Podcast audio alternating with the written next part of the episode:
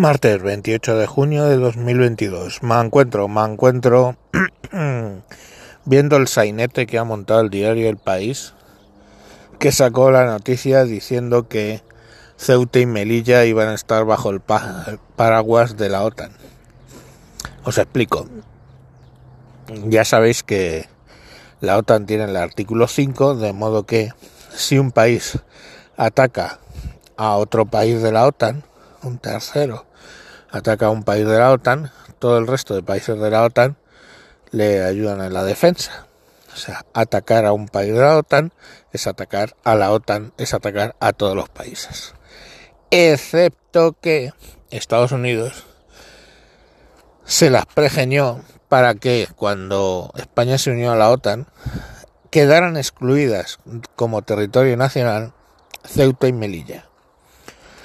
Eh, sería largo explicar la relación entre Marruecos y Estados Unidos, pero resumiéndolo mucho durante la Guerra Fría, pues Marruecos era una dictadura que perseguía el comunismo y Argelia era una república eh, socialista del ámbito de la URSS.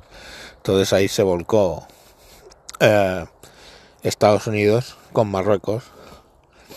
Y bueno, de hecho, durante la guerra de Sidifni, por ejemplo, tuvimos que bombardear, pese a tener los Sabre, que eran unos cazas, tuvimos que bombardear tirando bidones de gasolina desde aviones antiguos de hélice, porque no nos dejaron utilizar los Sabre. Y así la historia más y más, ¿no?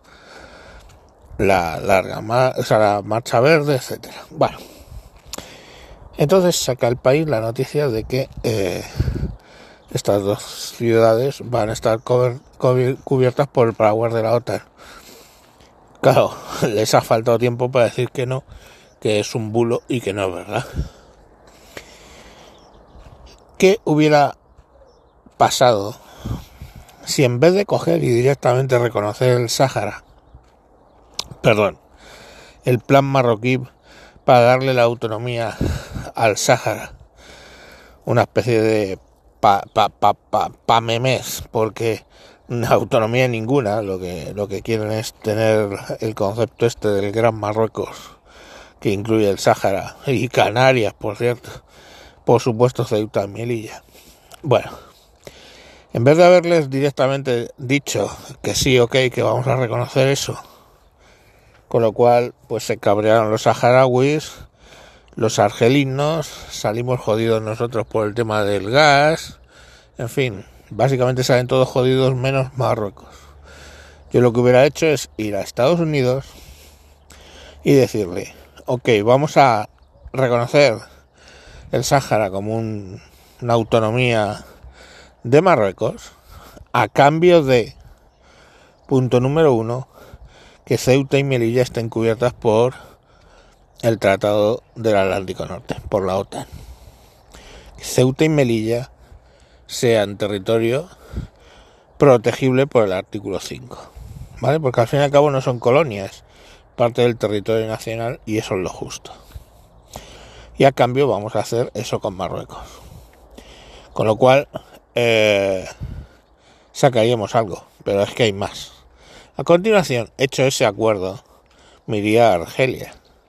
Le diría a Argelia, ok, entiendo tu molestia y tu cabreo por el tema de los saharauis, porque al fin y al cabo Argelia tiene a, toda la cúpula del Polisario viviendo y a gran y una gran parte de los eh, saharauis viviendo en su territorio.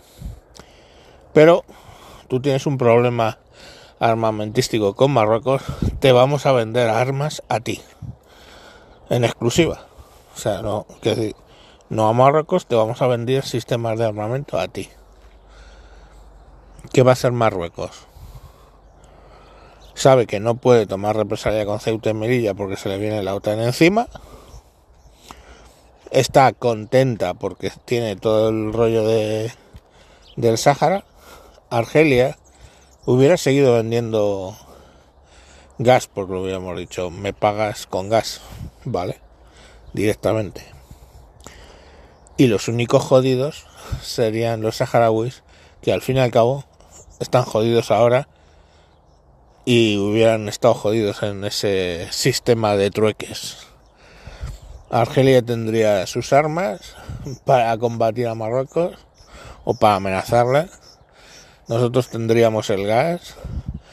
Los marroquíes tendrían su gran Marruecos y nosotros tendríamos también el tema de Ceuta y Melilla solucionado prácticamente definitivamente. Así que, ¿veis? Eso es una forma de solucionar un tema.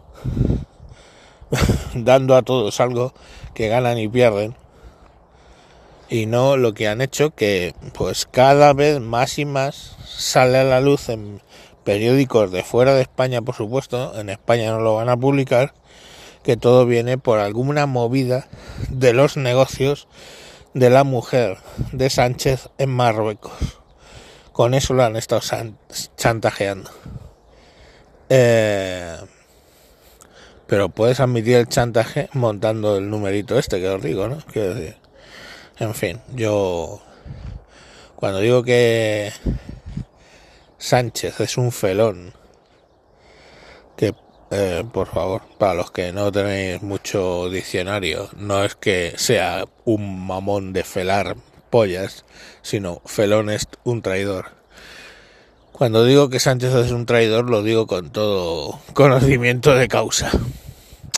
Bueno, pues nada, hasta aquí las reflexiones sobre Marruecos que os quería hacer. Venga, eh, Ah, por cierto, menuda cagada del país. que me alegro de ello, vamos. Hasta luego, Lucas.